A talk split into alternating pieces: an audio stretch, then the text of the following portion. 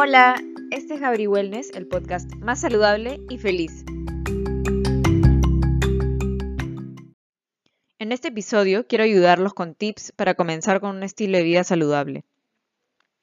Voy a partir de la alimentación. Yo elegí este tema porque es el más pedido, pero ustedes pueden aplicar los consejos a otras áreas de sus vidas si desean también. Y lo voy a resumir en dos pasos. Y me encantan porque la verdad te ayudan un montón a crecer. El paso número uno, quiero que te mires al espejo y piensa en las cosas que no te gustan de ti. ¿Por qué no te gustan? Respóndete esa pregunta. Es súper importante. Desarrolla el autoconocimiento. Y ahora lo que vas a empezar a hacer es que cada vez que algo no te guste de ti, agarra un papel y anota lo que sí te gusta de ti. Hazlo por 21 días. Vas a ver un cambio.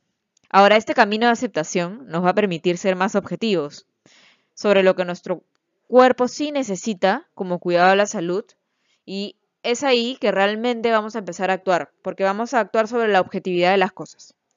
Es un proceso y tienes que tomar la decisión de hacer esta tarea para que poco a poco vayas viendo los cambios de adentro para afuera.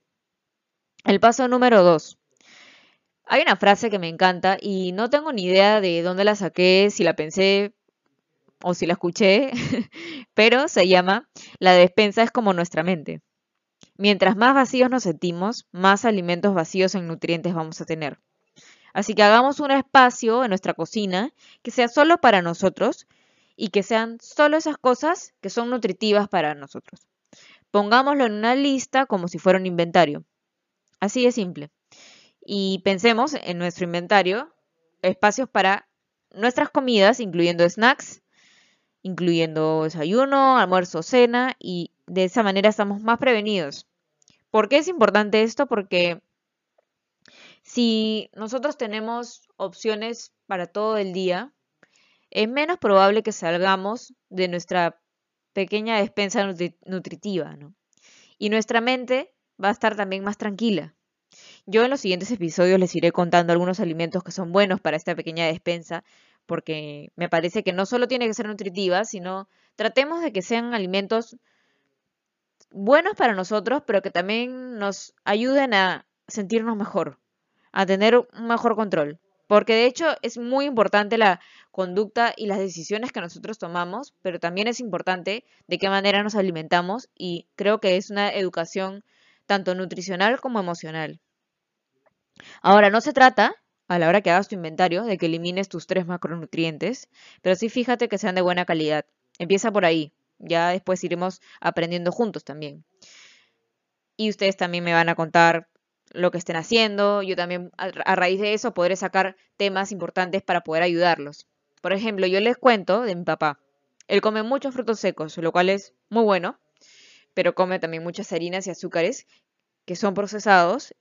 Y no digo que está mal comerlo, pero le están haciendo daño a la salud con el cúmulo de los años. Y ahora ha empezado a preparar su pan con almendras en vez de harina de harina procesada. Eh, muy rico, la verdad, y estoy muy contenta por él porque poco a poco lo está logrando. Quizá su despensa tiene varias cosas que no son tan nutritivas, pero de hecho está yendo poco a poco y esos hábitos tienen que ser constantes y de a pocos. No seamos drásticos si sabemos que difícil para nosotros si no estamos acostumbrados, pero podemos ir de a poquitos. Elige una opción y la vas cambiando un poco. Y, no te digo que te restringas las cosas, no apoyo eso, pero los alimentos son buenos en sí, pero sí de que hagas algunos cambios que te pueden ayudar de manera física y mentalmente. Si quieres trabajar un poco más estos temas antes de mejorar tu nutrición emocional, te recomiendo un curso que voy a poner en la descripción, súper bueno, si quieres también puedes ayudarme en Patreon y tendrás algunos beneficios, así que te invito a que te unas a este canal de podcast y nos vemos en el siguiente episodio. Chao.